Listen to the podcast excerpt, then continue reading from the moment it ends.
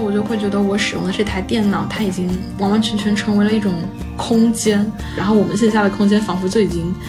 蒸发了，大家就不会在线下的空间去叫一下对方，嗯。我们在投入到那个工作中之前，你总是带着一些好的想法，但是不知道怎么的，你干着干着，你就会觉得你好像就是在往那个麻木的轨道上面一去不复返，而且你不知道怎么能够把自己挽回来。骑着摩托车尘土飞扬的世界里边，摩托车的前座弄了一个手机支架，然后那个支架上面正在放你们的短视频，忽然就觉得有什么东西被破坏掉了 大。部分那种，嗯，别出心裁，还有饱含情感，尤其是对中下阶层有非常深刻共鸣的意见，其实往往是来自于那些我们已经被忽略了的群体。然后你觉得他们无法出声，但其实只不过是我们没有办法听懂他们说出来的那种话，因为他们那种话可能不是以一种我们熟悉的那种，嗯，逻辑严密并且很具有思辨性质的话去说出来。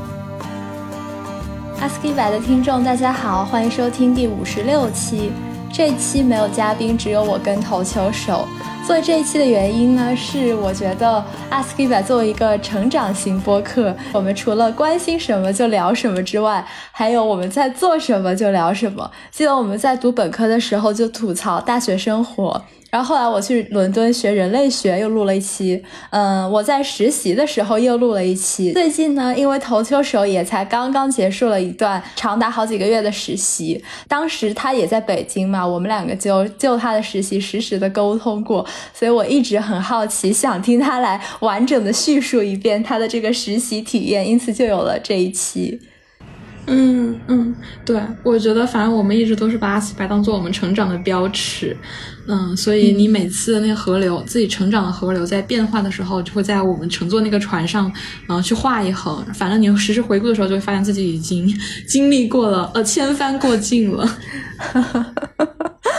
那行，那你先向听众朋友们介绍一下你是在做什么吧。嗯，我我最近经常被人问到，就是你上一份实习在做什么，然后我就会一时语塞，就是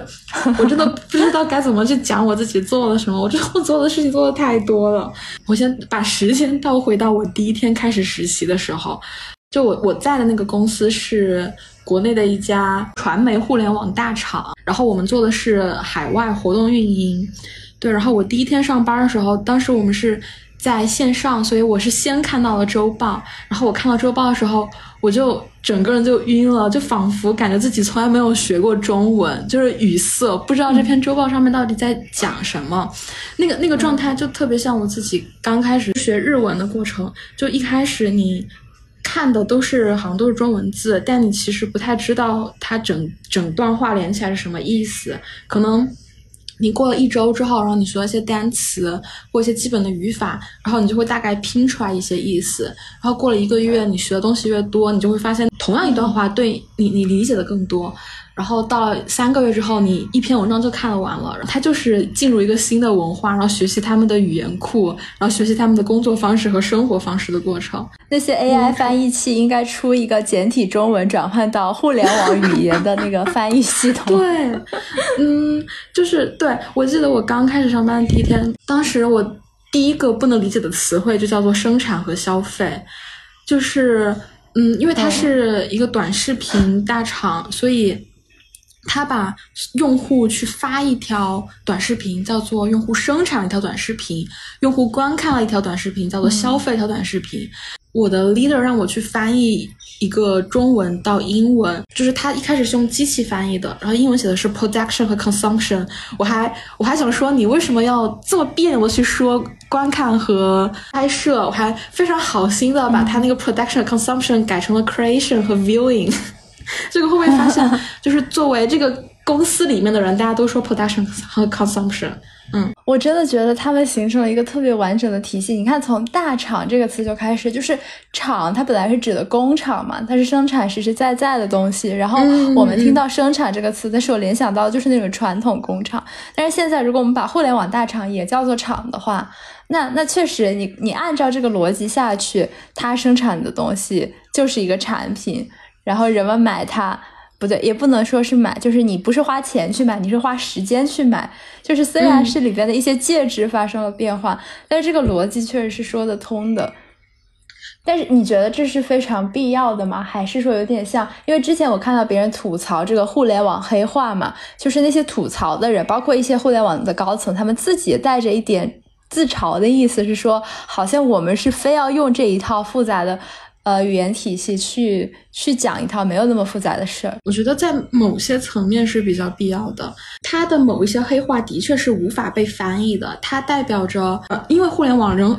让使人和人连接的方式发生了变化，导致某一些特定的行为只能用一些特定的黑话去描述。嗯，举一个特别简单的例子，就是我不是做活动运营的吗？然后我们的一个很关键的词汇就叫做我们要去设计用户的玩法。你乍听“玩法”这个词可能不像那么互联网黑化，但其实就是你是在设计用户是如何以游戏的方式在交互，你在设计一个机制。就具体来说，其实真正的活动有包括像拼多多上面那种小游戏，呃，邀请。用户来给你砍价，还有在支付宝上面种树，就是那个树的页面也是不一样的。还有饿了么上面的免单，还有那种嗯，网易云年底的 H 五页面，就总结你这一年听了什么歌，你是个什么类型的人，所有的这一切都叫做活动。它其实是因为互联网有一些技术和产和研发上面的支持，使得活动运营的活动能够开的脑洞就会特别大，然后你的玩法也会。嗯，相应的扩宽，因此，嗯，在这种层面上，我觉得就是它衍生出来的那些黑化是非常非常必要的。但是有一些黑化，比如说沉淀户用户的心智，我就感觉就是完完全全是属于大家在这个黑化体系里面已经沉淀太久了。当你想要用一些特别普通日常的词汇的时候，你就发现已经无法用了。但是作为一个用户来言的话，其实用户并不能够接触到你刚刚说的这套互联网词汇体系构建出来的。嗯，就是他的思维，并不是说我要去用这个软件，我就得有这个思维。然后我就在想，这些软件到底有没有在潜移默化中，就是改变用户们的生活体会？嗯，用户可能以为自己在玩游戏，在赚钱，但其实你每发出一条推送，然后你每次打开页面去签到。嗯，去拍照领奖的时候，你其实都是在为这个公司的估值贡献一份力量。就是你每在这个 A P P 上得到一个勋章，得到一个奖励，而这这些东西最后都会演变成公司给投资人的 P P T，然后上面会告诉你啊，上后然后会演变成嗯，这个公司价值的一个故事，就是我们每每天的 D A U 和用户打开时长又增长了。对我觉得就是在用户层面，他们可能根本不知道。嗯，你以为自己在玩这个 A P P，但其实公司也是把你的玩玩乐当做他自己价值的一部分。嗯，呃，那你知道就是你实习的这个公司，他们最核心的盈利模式是什么吗？我大概的只知道一些啊。我我我觉得，因为我本身实习的也比较短，而且我也只是一个实习生，所以可能说的话并不是那么的权威。就就是大家听，就是一方面是嗯。以广告盈利啊！现在你打开任何一个 A P P，它上面不会一打开就会有一些呃投屏广告嘛？什么雅诗兰黛啊、阿迪达斯那种那种。然后这是呃以广告为。主的盈利，然后还有一方面就是流量本身也是盈利模式，但我觉得这个应该只是在中国，就是中国人会对流量这件事情更为敏感。比如说他是一个创作者，然后我我的我的作品我想让更多人看到，那我就可以在公司，我就可以向公司买流量，比如我花三十块钱买一千个 VV，对，然后这是流量本身。但是我自己在就在做出海，然后我们出海的其实是出海的是一些第三国家，就比如说像。东南亚和巴基斯坦这些国家，你就会发现，呃，不同国家之间对于互联网的感知还是不一样的。比如像巴基斯坦，我觉得他们可能在营收方面就没有第二条路，因为巴基斯坦人他们并不知道流量本身就是等同于钱。但是你觉得为为什么会这样子呢？因为我我在想，就是难道这不是一个自然而然的吗？就是有人看你，你才可以把你想卖的东西卖出去。可能，哎。我我这些都是猜测哈，我在后台看，嗯，其他国家、第三国家的那些用户生产的时候，我觉得他们还是很单纯的，他们没有想说要去做一个网红，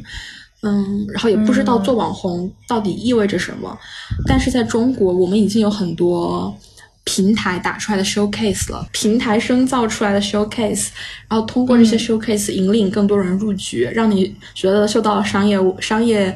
嗯，热点，但其实这些都是平台生造出来的。你们不就是在想要在其他国家去培养他们的认知，然后让更多的人卷进这个流量循环之中吗？对，所以你会发现，像嗯一些做的比较好的短视频软件。嗯他们主要是在发达国家，比如说美国、日本或者中东，就是那些那些地方的人就是特别有钱，所以他们更愿意在上面花钱，然后他们也会愿意在上面去盈利。但是像，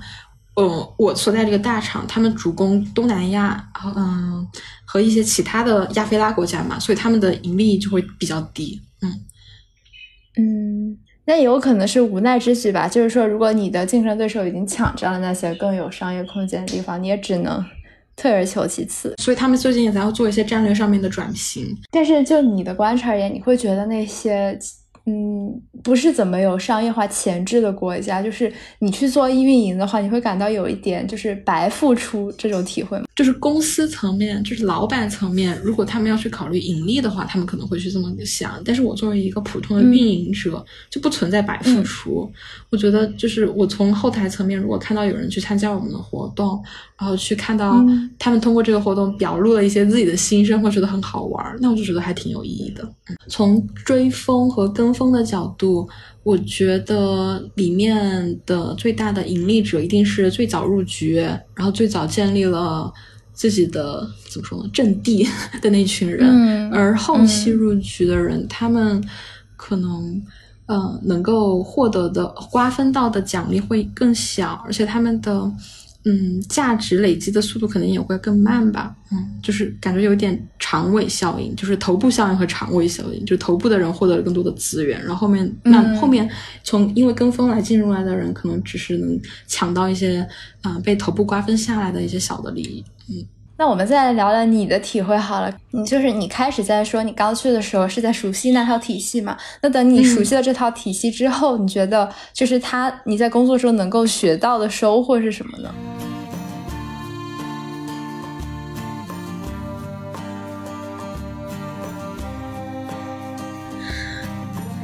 比起收获，我倒是有一大堆想吐槽的，怎么办？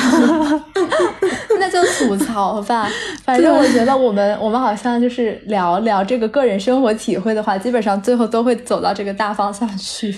对我，我可以先讲处处是槽点。首先是我们的工作状态是一个极其 multitask 的状态。我这这我我我在学校已经待了太久了，然后已经习惯了。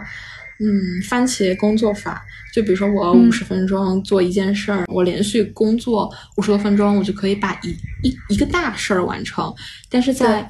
呃互联网公司，我觉得我的注意力和我的时间都已经碎成了渣子，就是我在一个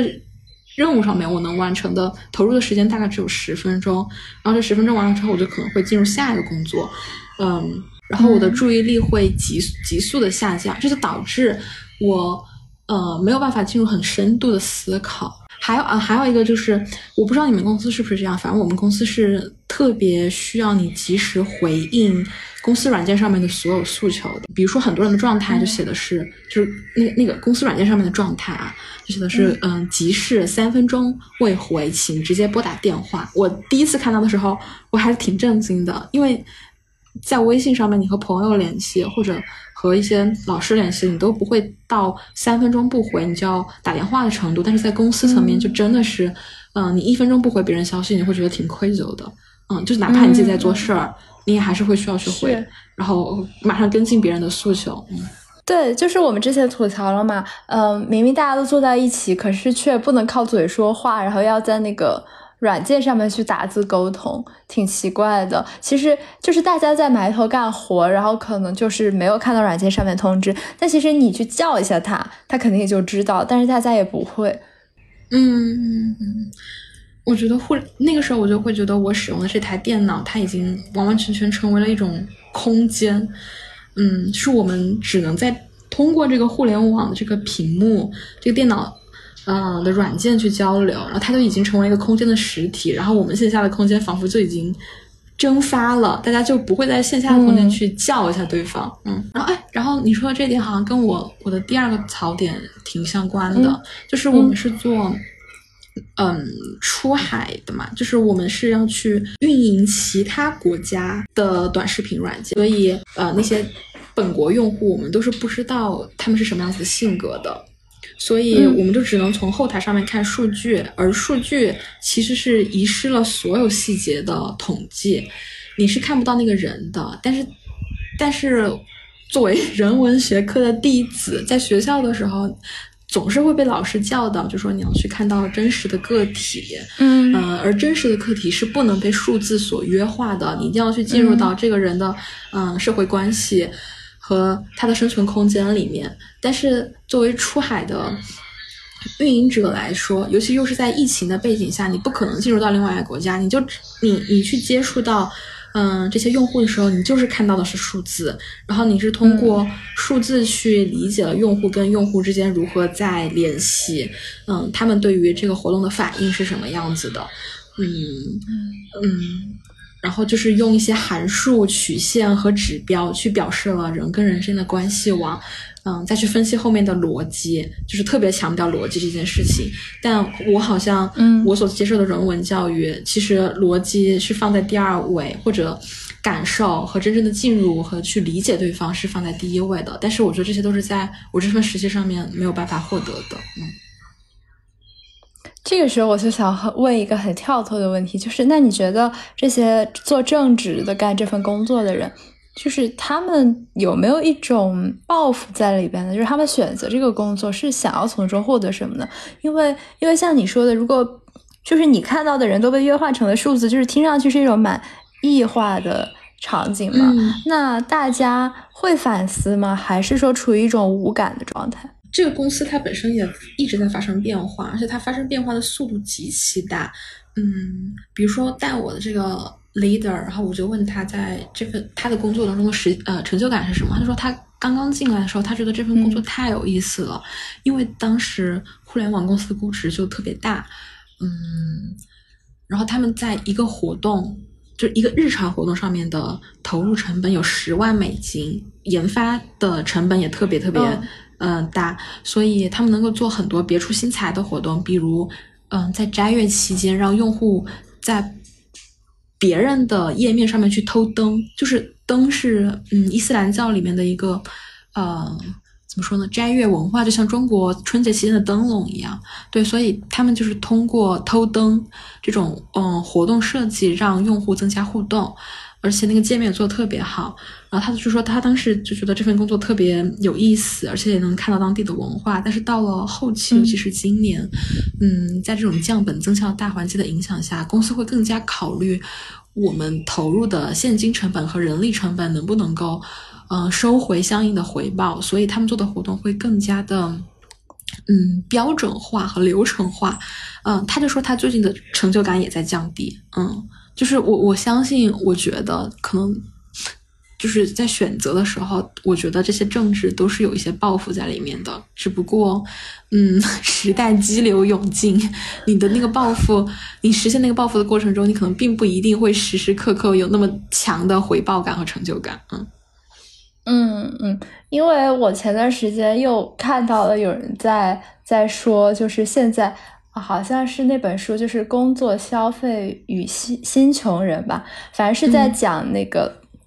一些我们当代人在劳动过程中的异化。就是说，本来劳动是一个我们获得主体性的一个重要的途径。我还记得在中学的那个政治课上面就讲这个事儿，就这其实是一个挺原教旨主义的马克思主义的东西。然后，但是到了现在，变成了就是劳动是我们。被奴役的一个形式，嗯，然后对，然后就有句话说是，呃，原本是人的东西，却变成了动物的东西，动物的东西变成了人的东西。就是说，本来劳动是是人的主体性，但是你现在觉得你你在劳动的时候，大家不是嘲讽自己说我在做牛马吗？然后，然后本来是动物的东西，就是那些牛马，他们好像是呃所谓的。没有去主动的思考还要做什么，但是人去看到牛马在草原上悠闲的吃草的时候，就会觉得这是自己向往的生活。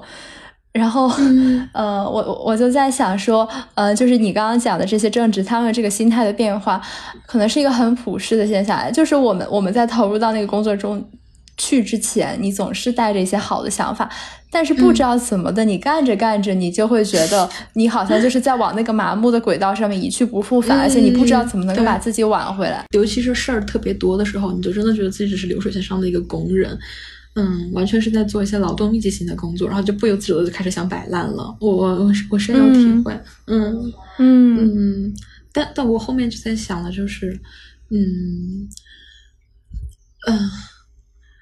我觉得最重要的还是你是不是抱着一个，嗯，为了自己的目的去做事儿的态度去做事儿。虽然在特别忙碌的过程中，你总是会觉得自己被异化了，但如果你如如果如果如果能够有一段时间，嗯，哪怕只是晚上睡前有十分钟去想想这件事情对于我自己有什么作用，嗯，然后你就会从被奴役的状态重新进入一个被一个自由的状态。就我觉得，奴役和自由一个很重要的区别就在于你自己内心是怎么去看待这件事情的目的的，到底是为了自己还是为了别人？嗯嗯。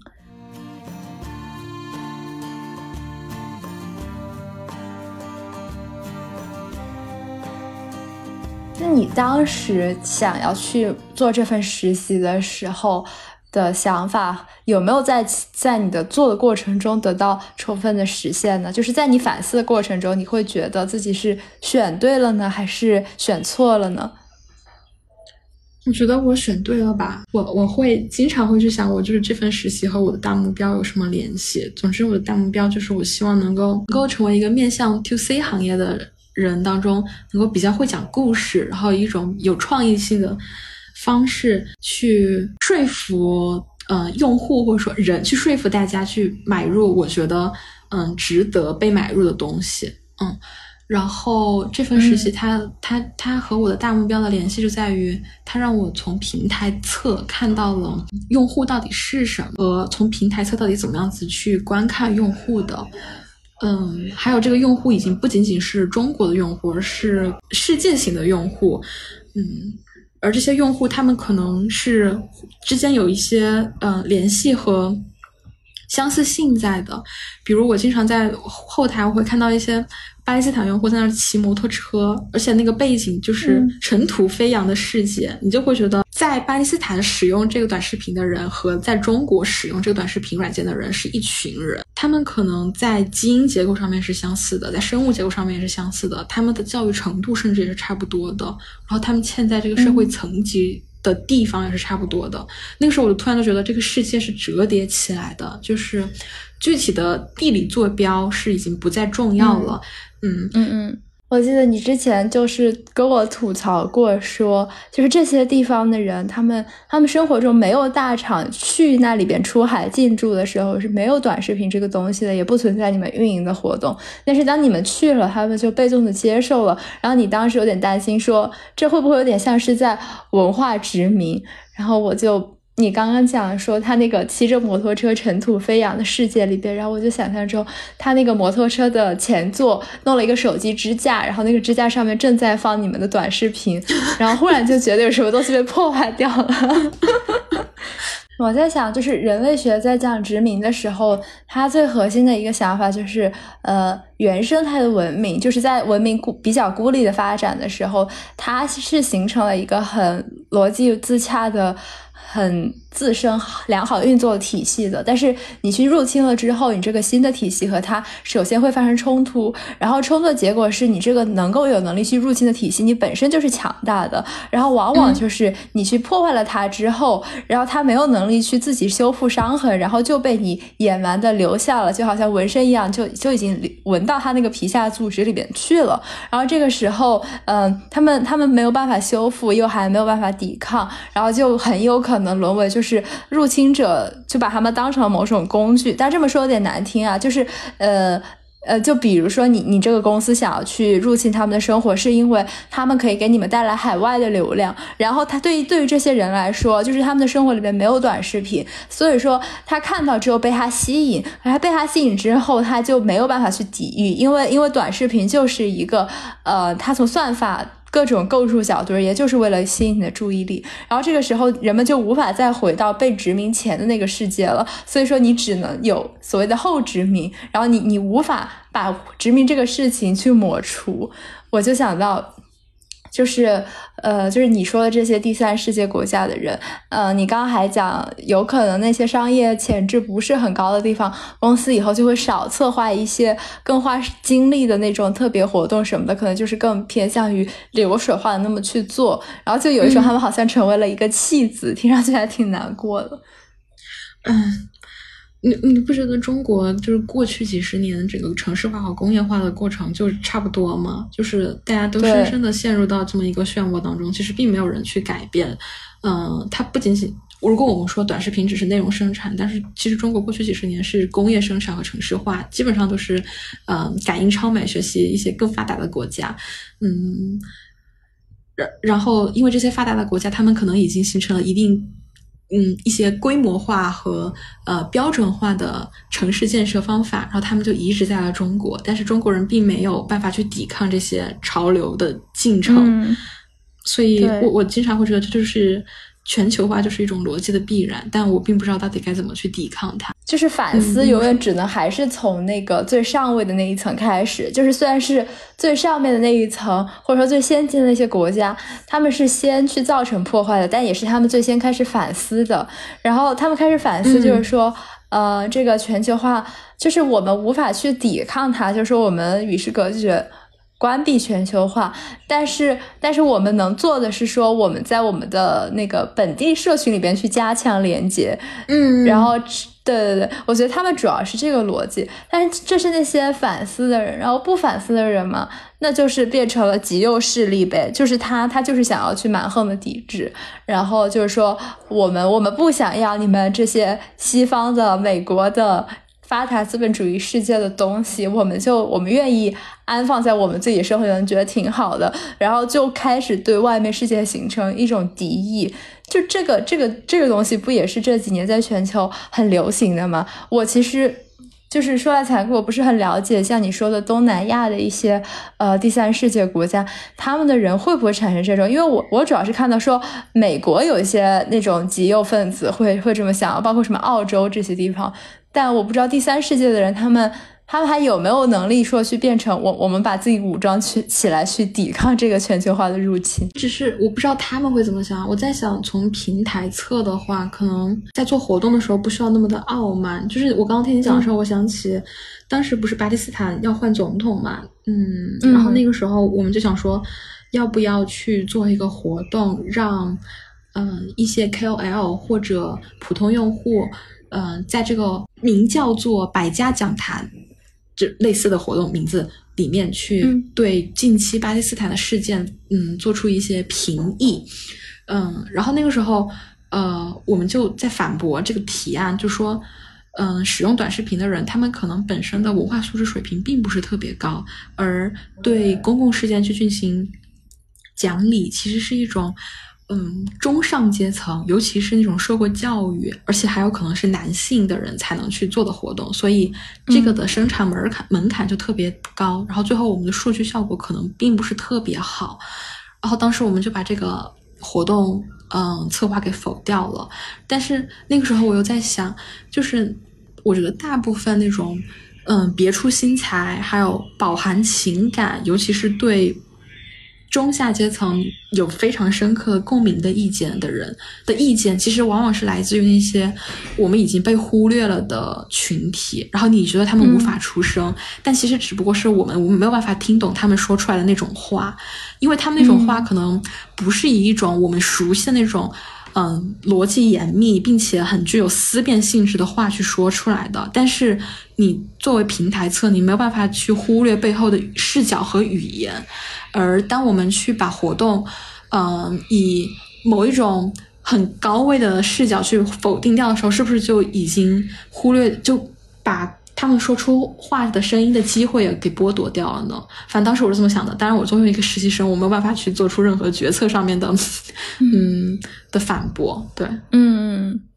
对啊，你你想想看，就是你们的用户主体是相对下沉的，但是不可否认的是，在这样的公司里边，它的高层绝对是一些各种资源层面的精英。所以就是精英在猜想底层需要什么，然后我们去，我们再去做。嗯，这样想来是挺畸形的。嗯，是的，嗯，然后精英总是会觉得普通人是没有办法参与公共说理的，而参与公共说理的人可能必须，呃，以一种特定的形式去互相争辩。但其实我觉得普通人他们是有非常嗯饱满的情感，然后只不过那种他们的语言是我们不太熟知的语言。对，嗯，是的。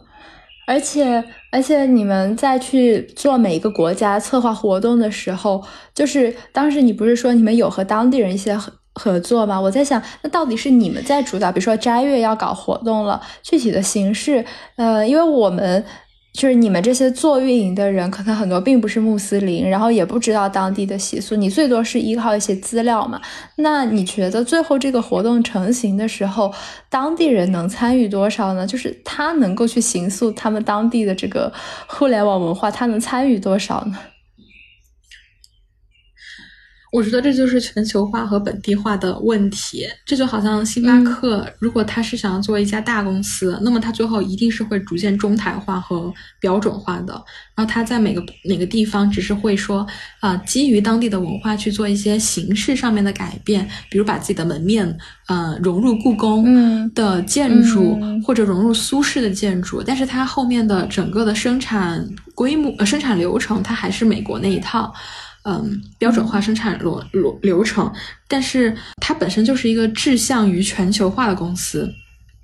所以他也不在乎，就是你本地我我有多么融入本地化，我只需要我的生产方式能够铺开，在各个国家都可以运行，那就行了。但是那些可能是一些小的公司，然后它也。不至于不，嗯，志在全球化，那么他可能会在本地化上面，嗯，下更多的心思，然后同时这种本地化也会，嗯，形成一种差异，导致他也是他们自己本身的价值所在，嗯，就是我觉得这家公司它本身也也也存在这么一个战略转型的问题，就是它之前好像本地化是投入的特别特别多的，所以在活动选择上面是本地团队会更占主导，但是最近。几年，好像互联网公司会，嗯，更提倡中台化。就中台的意思就是说，我们，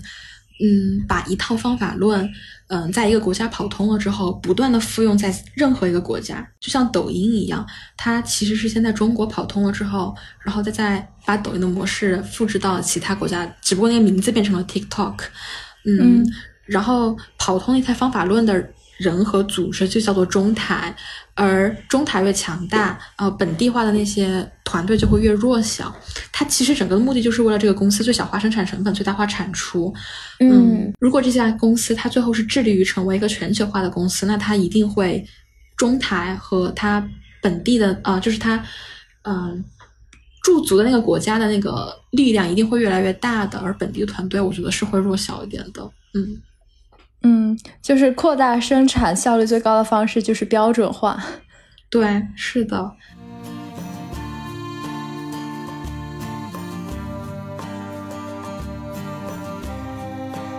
你跟他们就是呃那些外国团队交流的时候，你有感觉到他们做事的方式和中国人很不一样吗？我有些时候会觉得自己有点像在文化扶贫，在某些时候，嗯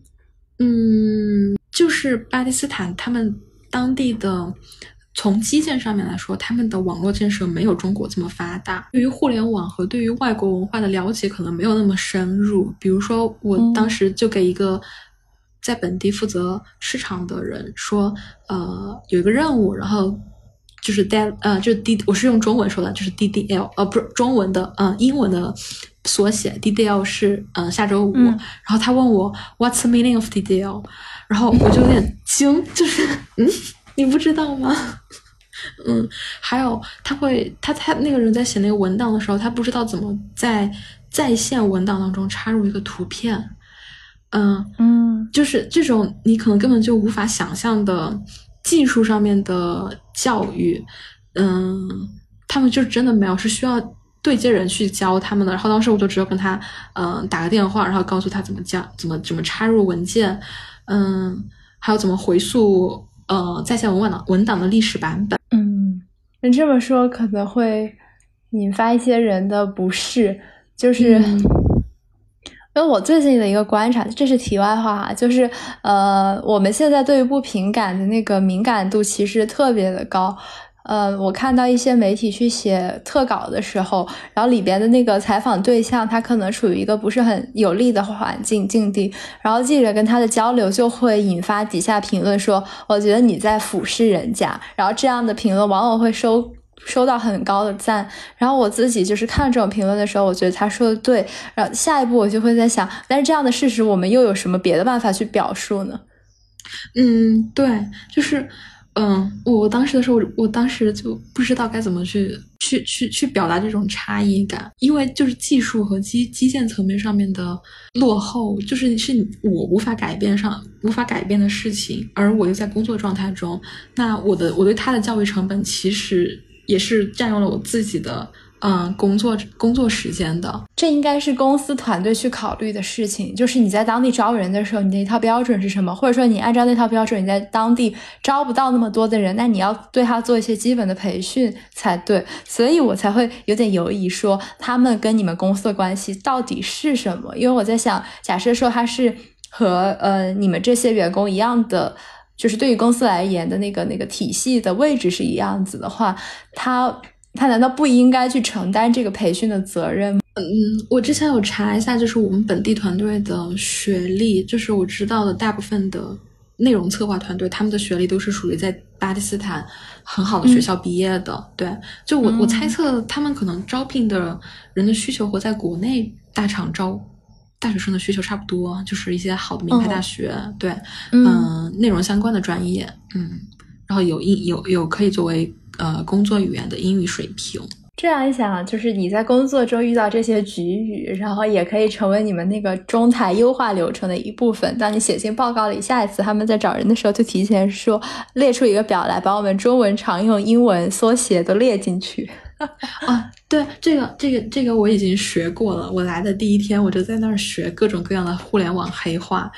嗯，我之前还哎，等一下。来找一找，就是你可以猜，呃，我可以跟你说一些，呃，中文，你来猜测它的英文是什么。我找一下。嗯嗯，行行行。首先是啊，预埋视频。预埋视频。我我先从中文上去。对对，就是是预测的预埋，就是那个土字旁那个埋。对对对对对对。呃，然后我在想，是不是就是用户打开之后看到的那两个，就是不先跟他个人的那个兴趣算法不相关的一些，每个人都会看到的视频。嗯，有一点靠近。他的意思就是，我们上一个活动的时候，呃，我们会先找一些人来给他拍一些视频，嗯。然后把这些视频推送给用户，让用户觉得有呃，能从体感上面感知到，嗯，一个热点正在发生。我来看一个，哎，哦，嗯，对口型活动，对口型活动，不是是对口型还是对口型？嗯，应该对口型。哦，对口型这个东西既然是一个术语嘛，我我想象的是一个场景，哎，就比如说。就是那种玩小游戏，然后你去猜上一个人的口型说的是什么词。嗯，不是，那你你看，你一看你就是平时不刷短视频的，就是有一类短视频是它的音乐已经固定了，然后用户需要根据这个背景音乐，这些音乐一般都是有人声。比如说一群一群人在吵架，人的人的声音，然后用户要基于这个 background music 去表演，嗯，二创，所以是叫做对口型活动活动，叫 lip sync，sync 就是那个，嗯，synchronize，嗯，哦，对，这叫对口型活动。哦，我懂了，就有点像那些做鬼畜视频的人，然后去去去按那个节奏剪辑。对。对，有点儿，有点儿像，嗯，还有一个，呃，对齐，你们平时是公司说吗？我听过，但是我们我们平常在工作并不需要这个东西。哦，我们经常会需要对齐，嗯，其实这这是一个工程师的术语吧？我我在想中文就是平时话术应该叫做讨论，嗯嗯，但是我们平时就会说 align with。哦，就把所有人把所有人对一件事情的认知先对齐到一条线上。明白，明白。嗯，但是我觉得这个术语好理想化呀，就是怎么可能呢？就是理论上它不可能，但是你可能实际上就是你你达到认知同步率达到百分之八十就可以了。对，我也觉得，就是对齐其实就是讨论会，就不断的开讨论会。嗯哦，我之前就是听你老在说开会，其实我当时就有点好奇，就是我觉得开会是一个很花时间的事儿嘛，那它不会大大的伤害工作效率吗？你们要开这么多的会？反正我是觉得开很多时候开的开了会没有讨论出来任何的结果，但是在一直在开会。我我是觉得我我自己也是经常会觉得这些人到底在干嘛？为什么要开会？而且你知道，最有我记得当时有一次让我们去写一个方案，嗯，是基于一个方案去给出一个 Plan B，然后给了我们大概两个小时的时间去写这个 Plan B，嗯，但是我们前半个小时都是在看 Plan A 是怎么写的，而且看不懂，就是因为我们之前没有任何的时间去先呃了解别人到底发生了什么，大家平时手上的事儿太多了，导致我们需要。用开会的时间去理解其他人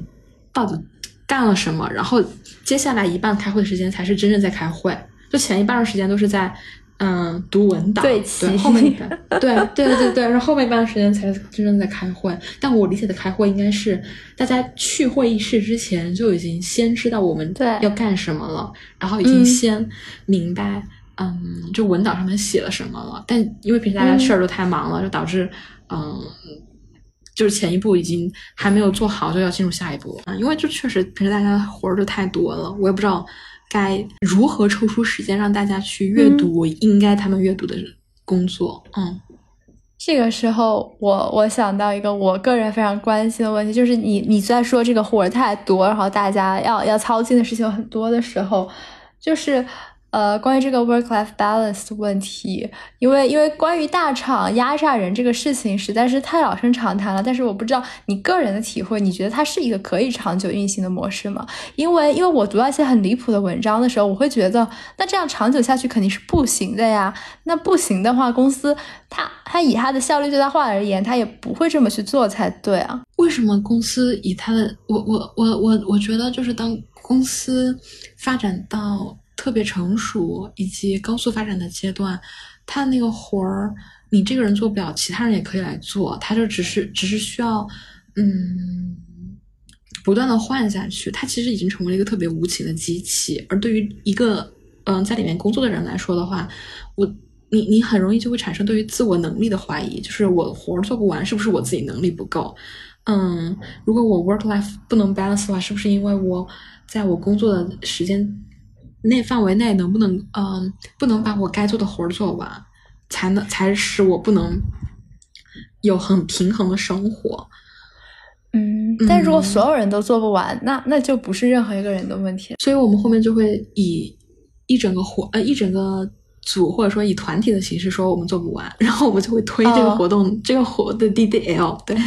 那为什么不一开始就留长一点呢？反正都是要退的。有些活儿它的时效性特别特别。短，比如说我们今天要上的活动，你就必须要在今天之内上完。但是有一些活儿，它的时效性就会比较长，比如说写竞品分析这种，你可以花一一周的时间去写，你也可以花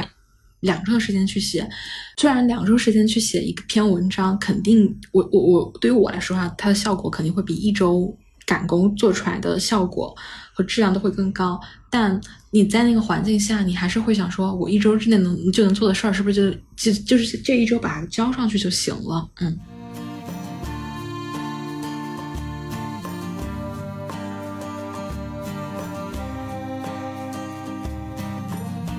刚刚聊天的时候，好像讲了蛮多吐槽的部分的。那所以说，既然最后的体验说有一些不尽如人意的地方，你一开始的时候应该也有一些设想吧？我感觉这些年对大厂的吐槽也不少。但是为什么执意要去大厂实习呢？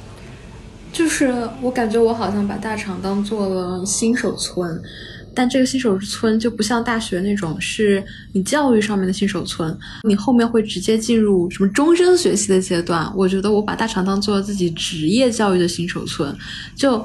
嗯，当一个中国的年轻人想要去接受很好的职业教育，培养好的工作习惯以及思维方式的时候，我还是感觉大家给他的建议还是你先去大厂里面试一两年。嗯，然后大家也没有除了大厂以外的其他选项了。然后我我我也是抱着这种，我想要在工作初期就养成良好的工作习惯，有一种很好的工作惯性，嗯，以及工作节奏，然后才想去的。嗯，但我觉得就是这种困境，其实跟尤其是中国学生去选大学的时候的困境是一样的吧？就是大家没有什么，嗯。除了 C 九以外，没有一些更小的学校去呃选择。可是我觉得，好像一些嗯在国外读书的人，他们可能会愿意去选择一些文理学校或者一些技术类的院校。他们在本地做的很好，但是未必在国内拥有那么高的知名度。在中国就没有那些大学去给我们选。然后到了嗯职业选择的时候，我觉得同样的问题还是再次出现了，就是没有一些小一点的公司，但是你觉得它的。他给你的教育也是很好的，因为越小的公司，你就会越觉得它的嗯水平不是很高，然后里面的人才聚集程度也不是很高。对，但是我我有点在想，是不是我们不是很了解整个这个市场的情况？就比如说，可能存在这样的公司，但是只有你去工作，你才知道。而大厂它就好像是一个，就是它这个名声就是一个本本来就是个背书了，所以你可以好像放心的选。我觉得大部分人选择。在工作初期选择去大厂，基本上都是想要一个好的名声的背书吧。嗯嗯嗯，就是大家，我我我感觉就是同龄人啊，选择去的人，大家都好像是把大厂当做了一种嗯游戏，就是我在这个里面先去锻炼一些呃解决问题的基本方法，但我知道这个东西它只是对我来说是一个游戏，我还有一些更大的游戏想要去玩，但。嗯，我的技能点可能是要在这个里面养成的。然后，当我养成这些技能技能点之后，我再拿这套兵剑武器去更大的天地去开展一番运作。嗯，我觉得就是大厂，它可能因为人们在积累简历的时候，如果看到你上一段经历是在大厂的话，嗯，也就可能会对你这个人有一些比较好的印象，就是你想要获得那些，不管你有没有获得。嗯，下一段公司的 HR 可能也会去猜想你已经获得了。嗯，是。就我想起做什么职业规划的时候，就是感觉上一辈的中国人，嗯，尤其是那些在职业上面取得了一些很好成就的人，他们也会给你的建议是尽量去大公司，甚至是一些国有企业。我感觉中国人就是对。单位这件事儿有一种迷之迷之执念，就感觉好像你去了这个好的单位，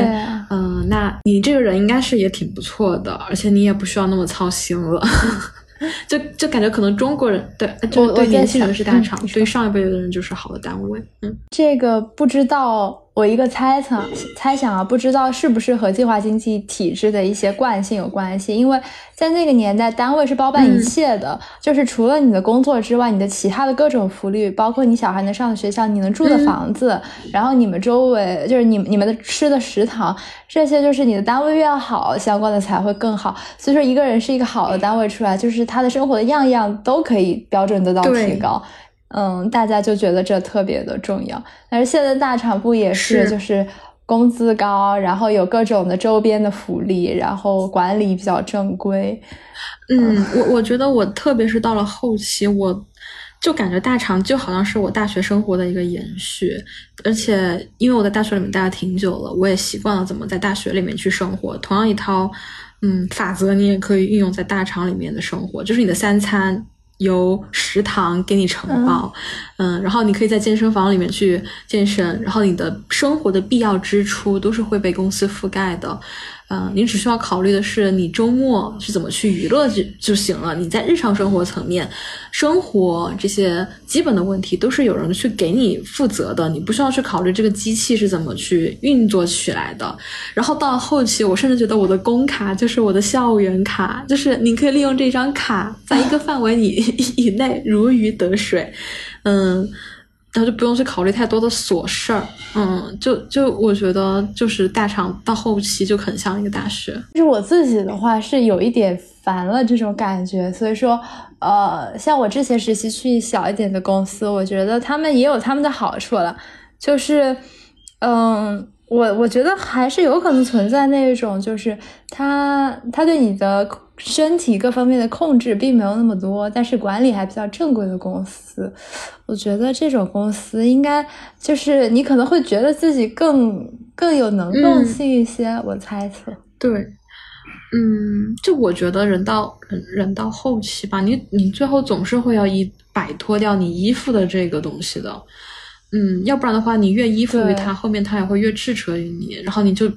嗯，必须得知知道你的终点肯定是要去摆脱它的。嗯，反正我是这么觉得。嗯。啊，我觉得其实就是就是你说大家会给新人的建议是要去大厂，就我也老听到，我觉得城市也是一样啊。大家会说，哎，你刚毕业几年就去一线城市，北京、上海这些地方磨练一下，虽然可能日子辛苦一点啦，但是你积累了经验之后，以后你再去别的城市都不愁啦。嗯，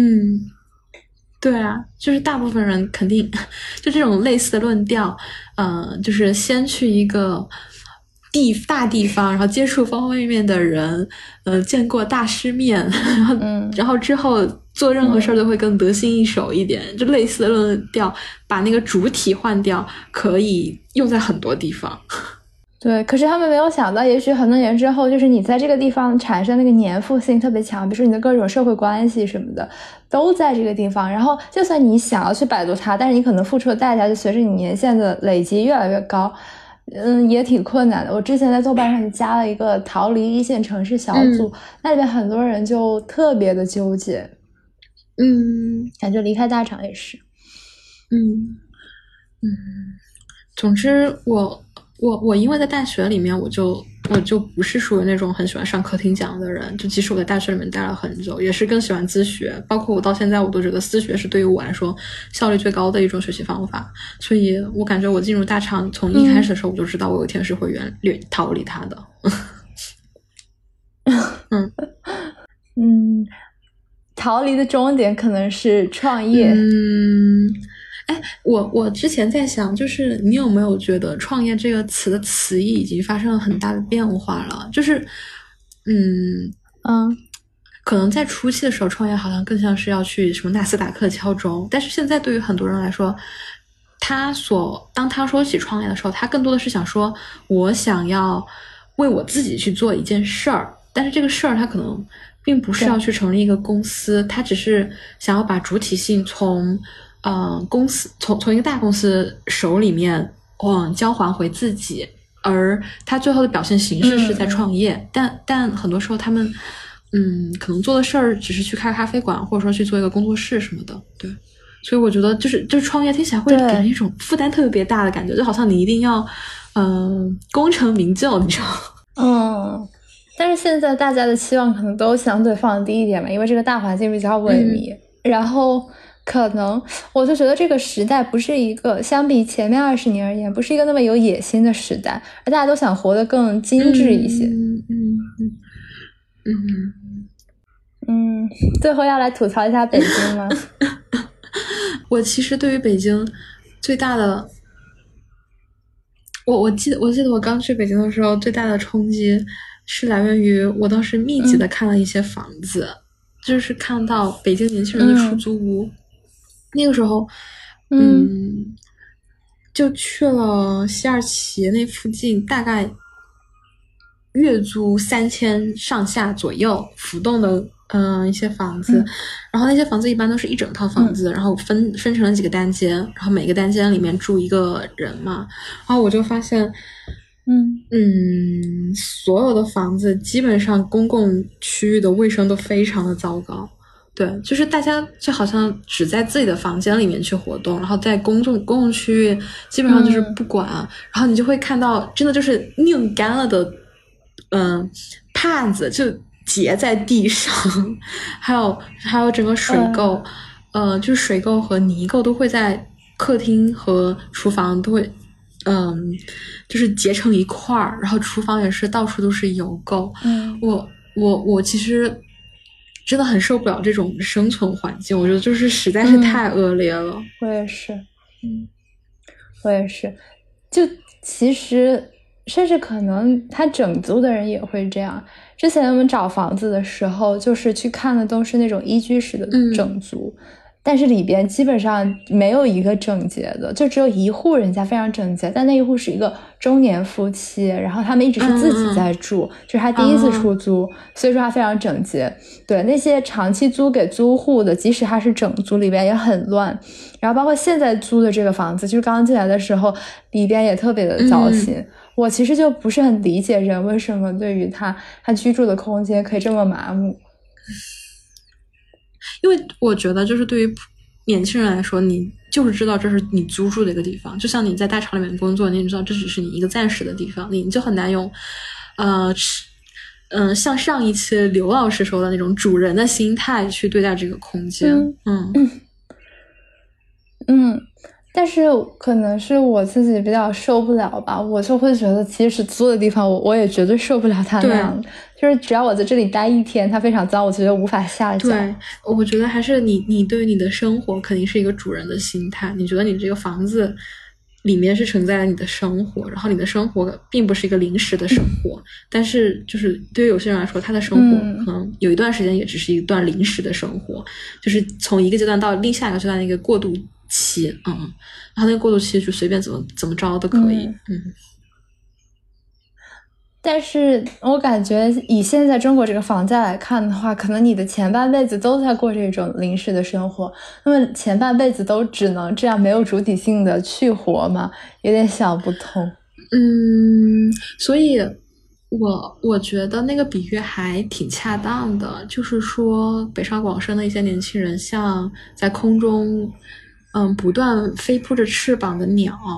它们飞扑着翅膀不是为了想，不是因为想，而是因为不飞扑的话，它们就会摔下来。我觉得就是从生活，从租房到在大厂里面生活，都很像一只鸟，就是嗯，你都会一直想着自己要飞往下一个哪下一个地方，但你并不知道那个地方到底是哪，然后你就只能不断的飞扑，睁着翅膀在这儿在空中悬浮漂移在这颗。嗯，大地上是有一点，就即使我现在我我很爱护清洁，然后我去搞一些装饰，在我现在租的这个房子里面，但是我心里面的不安定感会很强，也可能是我去年搬家搬了太多次的原因，我稍微添置一个东西，我都要想很久，我会觉得之后不好处理它。对，嗯，我也是。然后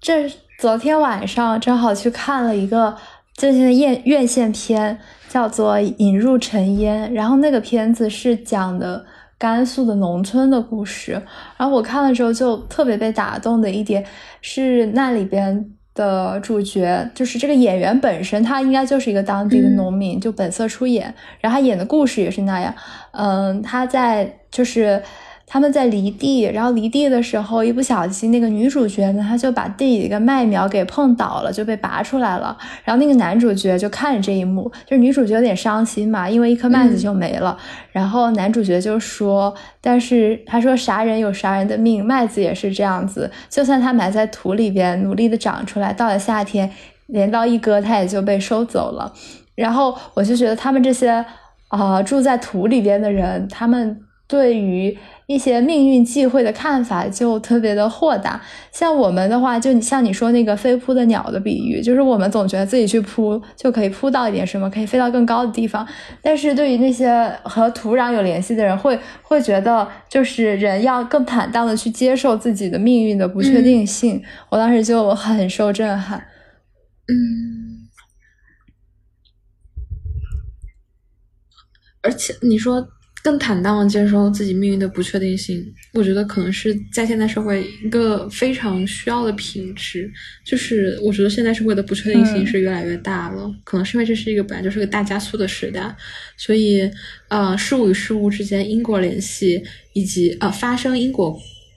连锁反应的速度也在加快，所以你你更无法预测下一秒到底会发生什么，以及嗯一个很小的事情，它还有可能会衍生出来一个很大的结果，很。严重的结果，嗯，那那那个时候，你你肯定就要有计划的为，嗯，没有计划做好准备，嗯嗯嗯，是的。你说，就除了这个，我还想，我想起就是，呃，北京整个的城市，我觉得，尤其到了新城那一带儿，也是特别特别工业化的，嗯，设计。就我当时在回龙。观附近走，然后他回龙观那儿就很多楼房，给你的感觉就像是你在电脑桌面上面用 Ctrl 加 C，然后再 Ctrl 加 V，就是在你的面前就是复制粘贴的修了起来，就是一栋它是平移在另外一栋后面的，然后后一栋又平移了出来，就好像你。你你可能睡，你趴在键盘上面睡着了，然后你再起来趴在电脑桌，电脑键盘呃，就桌面上面复制出来了很多个楼盘，嗯嗯，就我我当时在想，肯定是因为可能是在设计施工上面，嗯，我只用设计一套，嗯，到后期我们就不断的复用前面一套就行了，应该也是成本最小化的方法，嗯，就是真的是千篇一律。但是在那个千篇一律里面，我住在里面的时候，又感觉到有五湖四海的声音。当时我住的那个小区那儿有一个呃窗户，就外面的所有的声音都可以收得进来。反正我当时就住住在里面，感觉自己像回了老家，因为就会有那种重庆老奶奶就在外面嗯说话，然后带他们的孙子。我就在想，他们肯定是。自己的孩子来了北京工作，然后在这买了房，然后把自己的家人接到北京去了，然后他们又在这儿平移了过去的生活。对，嗯，我我我有的时候就是面对这一切，我真的不知道 作何感想。嗯，我觉得就是像这些老奶奶，她可能过得也挺坦荡的吧，就是。她觉得她的生活是在哪里都可以过，反正她是为了她的家人才到这里的，而不像是我们，我们其实不知道我们到底在为了什么。好迷茫啊！这个这个这期的结尾要这么迷茫吗？嗯，哎，我觉得还是要诚实，就是我觉得我心中是迷茫的。嗯，到底是为了什么这一切？嗯，你会有那种时刻吗？就是你越长大越觉得自己的选择倾向于保守，还是随时随地都可以，呃，不顾一切？我觉得我有点一阵儿一阵儿的，就是在我自自我能量特别低的时候，我就会倾向于保守。但是我养着养着养好一段时间，我就觉得我做什么都可以了。有具体的事情作用于这个过程吗？嗯，就比如说我上次结束实习的时候嘛，那个时候其实如果我继续做下去的话，我可能生活中遇到的挑战会更大，就是它更复杂，更能锻炼我自己。但是我当时觉得我就不愿意去做了。然后现在这段时间，我觉得我个人能力比较充沛，然后我就会再想一些我去年的时候不会想的规划。嗯，那我觉得你这个状态就还行，就是就是就是松弛有度。但我觉得我自己是做做规划什么的，越来越倾向于保守，就年纪越大越这样。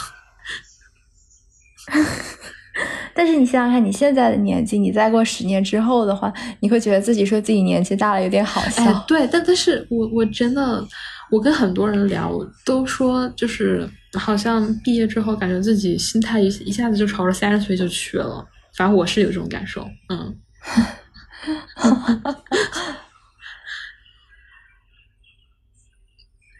我就是有点，我是觉得人开始工作之后，就是你不像在校园里边总是有很多新鲜的东西，尤其是知识性的东西来刺激你，然后你的生活可能会变得可预料一些。就是比如说你干一个工作，你干的越来越得心应手，但是这里边大部分东西都在你的掌控之内，你不需要去跳脱它做什么。除了记者之类的哈，我其实觉得记者这个职业还挺好的，就是因为这个原因。那其他大部分工作就可以越来越可见其成，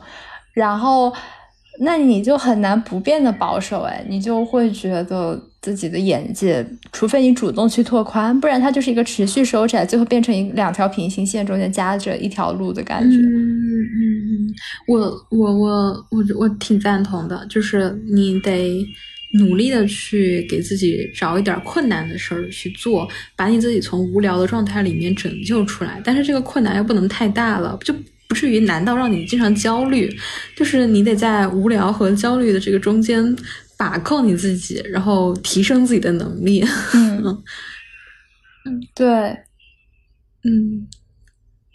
然后我觉得就是得对自己诚实吧。假设说你觉得自己现在就很心力交瘁、精疲力尽的话，就是要及时抽身。嗯。你说到就是对自己诚实，我觉得真的很重要。就是你反正我觉得到了后期，你会越来越坦诚的面对你自己内心到底想要什么。嗯嗯，对，是的。而且你只有在选择你自己内心想要的东西的时候，你才会真的感觉自己是言行一致的舒服。就是你待在了你自己想要去的地方。嗯，要不然的话，就即使你去的那个地方可能是别人觉得好的，你可能自己浑身待在那儿也不舒服。对。对，就是越来越少羡慕别人，我觉得也是一个很好的信号。嗯，对，而且而且我我不知道，我不知道你会不会这样，反正我我会在我选择的时候，我会先写下我为什么选这个选择，然后即使到了后期，这个选择出现了一些嗯我没有预想到的结果，但是我会去想，我当时选择的时候，我是不是我是我现在是不是拿到我当时选择的。呃，预期，如果我得到了我的预期，那也没有什么好抱怨的。就是你，你，你就是会知道，你这就是你选的，嗯。那那些没有办法，你没有办法预料到的，你就只有去承受，嗯。嗯，就是能够果断的为自己负责了。对我，我觉得这是很大的一个心态的转变，嗯。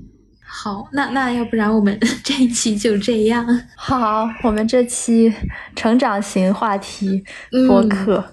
就录到这里。然后我们这个在我们行驶的那条大江大河上，我们这艘小帆又画下了一个呃标刻，然后它的标刻是二零二二年的 七月份，嗯。就希望以后可以看到这条标刻，然后想起现在到底行经在这条河流的呃哪一个弯道上了。嗯，那我们就下期再见，拜拜，拜拜。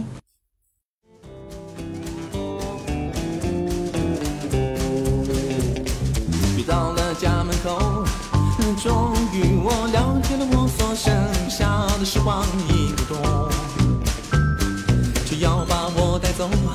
才知道，原来这生活不能够规划的太远。这是意外的福音，福音里的意外，马上就要疏通像我那疲软的烂指头。这灵也没有用处，这房子也不可靠。现在让我明白，什么是